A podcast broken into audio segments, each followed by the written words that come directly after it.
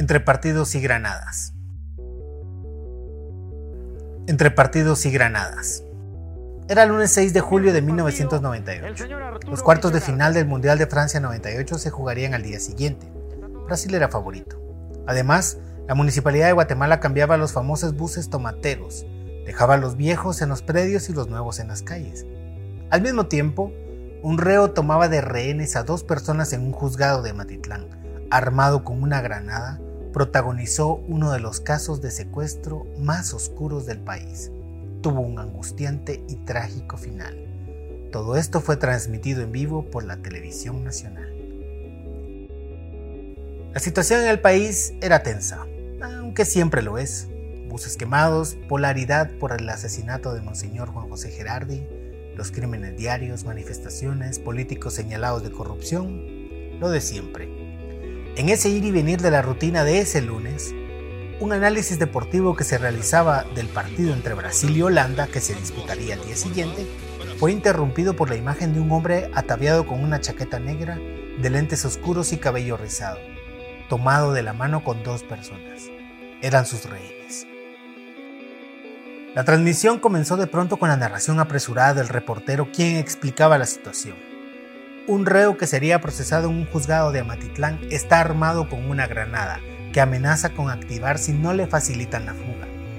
Tiene a dos rehenes, un hombre y una mujer, Esmeralda Orozco y Marvin Bozarreyes. El reo responde a nombre de José Eduardo Hernández Martínez de 23 años. Está acusado de asesinato. Josué Eduardo Hernández Martínez, nacido en 1975, era un hombre común, con una infancia y adolescencia común. Que tomara de rehenes a dos personas con una granada no fue sorpresa para quienes le conocían en ese momento.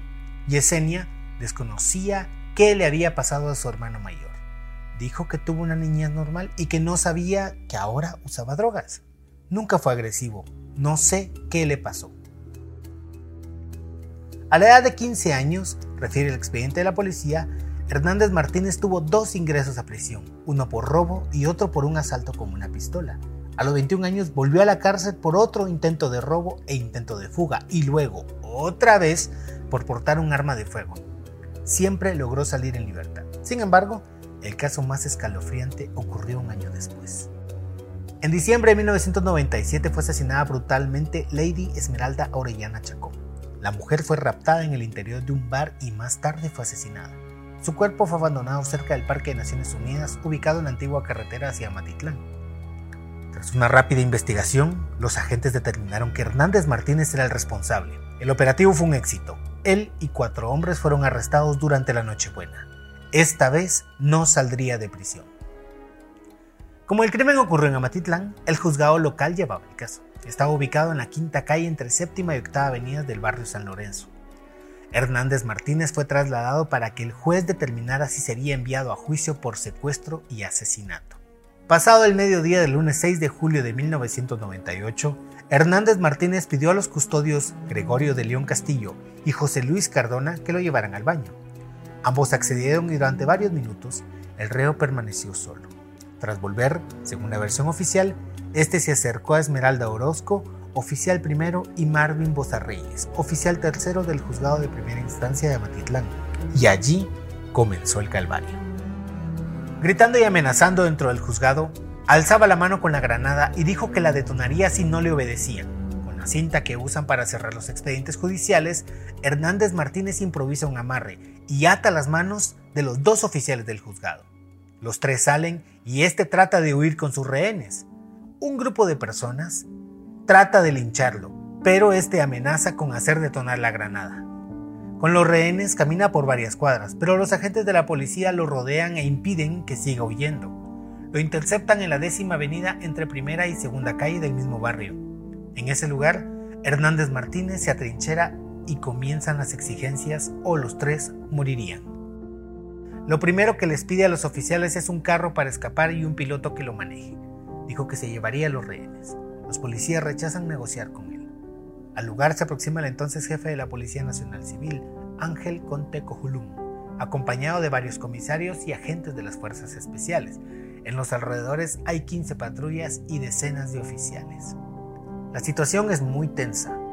Mientras los vecinos salen a las calles a ver qué ocurría, miles más observaban por la televisión nacional cómo Hernández Martínez mueve con violencia a sus rehenes. Trata de aproximarse pero retrocede y se atrinchera de nuevo. Este movimiento y tensión se mantiene por varias horas. Cerca de las 6 de la tarde, cuando comienza a oscurecer, acude al lugar Yesenia Hernández Martínez, la hermana del secuestrador, para hacerlo entrar en razón. El hombre solo le entrega su billetera. Guardala, porque voy a morir. A las 19 horas acude Janet Ríos, psicóloga de la PNC. Ella intenta negociar con él. Tras fallar, se acerca un poco más al hombre para demostrar confianza, pero el reo no cae en la trampa y la secuestra también. Ahora tiene tres rehenes. La situación se complica. Estoy dispuesto a morir, gritaba Hernández Martínez. Esto no ayudaba a los rehenes quienes trataban de hacerlo entrar en razón. El oficial primero del juzgado, Esmeralda Orozco, entabla conversación. Le dice que su delito no es grave y que tratará de agilizar el proceso para que salga libre. No logré persuadirlo, dijo después a los medios. El oficial tercero, Marvin Bosa Reyes, en cambio pensaba cómo quitarle la granada, dibujaba en su mente los posibles escenarios y todo salía mal. Dejó de tener esas ideas cuando entendió que no solo su vida corría peligro, su compañera podía morir. Quien estaba más desesperado por obtener un resultado era el comisario Ramiro Florian, quien trata de convencer a Hernández Martínez durante varias horas para que suelte a los rehenes. Al borde del terror señaló convencido, es capaz de detonar la granada. Hernández Martínez quería un carro y un piloto para escapar con los rehenes. Era lo que pedía, no quería nada más. En su mente solo estaba la idea de fugarse y librarse del proceso. En un acto para demostrarle a las autoridades que no quería negociar, le retiró el percutor a la granada y ahora sí, el auto o la vida de los rehenes. De pronto y sin previo aviso, en un acto de valentía, la psicóloga de la PNC logra zafarse y corre hacia un policía con quien se pone a salvo. Ya era la una de la mañana del martes 7 de julio. Una hora más tarde, harto de que no le den lo que pide, hace caminar a los rehenes y reta a los policías. ¡Disparen! ¡Disparen! Durante media hora, desesperado y sin mostrar cansancio, Hernández Martínez camina de un lado a otro mientras arrastra consigo a los rehenes. Avanza varias cuadras y se aposta sobre un espacio oscuro en la avenida. Llega hasta la calzada Ciole, en la avenida principal que da ingreso a Matitlán. Aciole, bautizada así porque en el ingreso existía un restaurante con el mismo nombre. Los propietarios lo nombraron así porque era el nombre de su pequeña hija escrito al revés, Eloísa. Eran las 4.30 horas de la mañana. Frente a ese restaurante había una gasolinera y hasta allí llega Hernández con sus rehenes. A las 4.50 de la madrugada, en un acto desesperado, intenta rociar con gasolina a los retenidos y la policía no accede a darle un auto para escapar ya. Cinco minutos después, el comisario Julio César Lone toma la decisión de otorgarle la patrulla 15-012, la misma que él usa. Fue el piloto. Hernández Martínez y los rehenes se ubicaron en el asiento trasero. Viajan rumbo a Escuintla. Al llegar al kilómetro 76 de la autopista Puerto Quetzal, ya en Escuintla, Lone bajó del auto para que Hernández Martínez huyera acordó que dejaría libres a los oficiales judiciales, pero este no cumplió con su palabra. Poco después, la patrulla está rodeada por decenas de agentes. Eran las 6.30 de la mañana y el noticiero de la televisión nacional inicia la transmisión con esa imagen. Las armas apuntan hacia la patrulla. El tiempo pasaba y la situación era similar a la de hace unas horas. Mientras esto ocurre, otros comienzan a preguntarse cómo hizo el reo para obtener una granada de fragmentación sin que nadie se percatara. O tal vez alguien sí lo hizo. Momentos después de ocurrir el secuestro, los custodios del reo, quienes lo llevaron al baño, fueron arrestados y puestos a disposición del juzgado. Las autoridades sospechan que, previo al desarrollo de la audiencia en el juzgado, un familiar o algún amigo le entregó la granada sin que nadie lo notara. Pero no fue así. Mientras estaba en la patrulla, Hernández Martínez reveló que Braulio Lemos Gutiérrez, exdirector del Centro Preventivo de la Zona 18, fue quien le vendió la granada en 4.000 quetzales. Pese a la confesión, las cosas no mejoraron. La madre de Hernández Martínez llega al lugar. Eran las 7.30 horas. Eloísa Martínez trató de convencerlo en dos ocasiones. Han sido inútiles mis consejos. Él lo único que quiere es su libertad. Y si no se la dan, dice que hará una matazón. Tras alejarse, la madre explica que su hijo también le pidió que se quedara con él para morir juntos. Ella le explica que tiene niños más pequeños que cuidar. La televisión nacional mantiene en vilo al país y muestra las imágenes sin cortes de lo que ocurre en Escuintla. El reportero actualiza cada momento lo sucedido durante la madrugada por si algún espectador no sabe qué está pasando. A las 9.45 de la mañana, Hernández Martínez pide a los policías un arma, pues piensa suicidarse. Los agentes logran convencerlo para que libere a un rehén a cambio de entregarle la pistola, la cual dijo un agente después que carecía de percutor. Era un arma inservible. El secuestrador accedió al intercambio. Intentaron entregarle el arma a través de una ventana semiabierta. En ese momento rescatan a Reyes. Este fue retirado rápidamente y dentro del auto aún quedaban Hernández Martínez y la oficial judicial.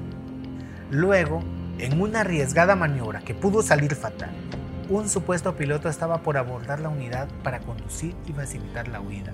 Pero, en un momento de distracción, le arrebataron por la fuerza Esmeralda Orozco. En la televisión se observa el tenso momento, el silencio de los reporteros y los gritos desesperados del oficial mientras era jalada por un agente policial. A las 10 de la mañana con 10 minutos, cuando la patrulla se queda sin rehenes, el vehículo se estremece por una fuerte explosión. Sale por las ventanas rotas. Pese al estallido, Hernández Martínez se yergue dentro del sillón y ante el temor de que dispare a los agentes, la PNC se aproxima y le disparan para abatirlo totalmente. Mientras esto ocurría, los familiares de Hernández Martínez gritan de horror al presenciar tan violenta escena. Así, 22 horas después, termina un calvario inició en un juzgado de Amatitlán. Los guatemaltecos que presenciaron el aterrador momento por televisión estaban petrificados en sus asientos. Dentro de la patrulla quedaron los restos de Hernández Martínez, imagen que la televisión no mostró. Tras concluir el incidente y mostrar las noticias que los juzgados cerraban sus puertas ante la inseguridad y pocas garantías de protección, la estupefacción se disipa. La indignación y asombro duraría muy poco, solo unas horas, porque poco después se desarrolló el partido entre Brasil y Holanda, el cual terminó en empate y se resolvió tras unos dramáticos penales que llevaron a los brasileños a la gran final del Mundial de Francia 98. Escrito y narrado por Alexis Batres. Fuentes de información, reportes de prensa de nuestro diario editado por Pica Paz. Producido en febrero de 2022 en Guatemala para Soy 502. Soy 502 está integrado por Sara Brand, Jessica González, Luis Aguilar y Eleonora Cobar. También están Freddy Hernández, Marilyn Álvarez, Verónica Gamboa, Evelyn de León, Jessica Gramajo, Heidi Loarca, Brenda González, Javier Miranda, Selene Mejía, Cindy Alonso, Gustavo Méndez y Wilder López. El jefe de redacción es Mario Cordero, el gerente general es Danilo Cicajal. Guatemala de la Asunción, febrero de 2022.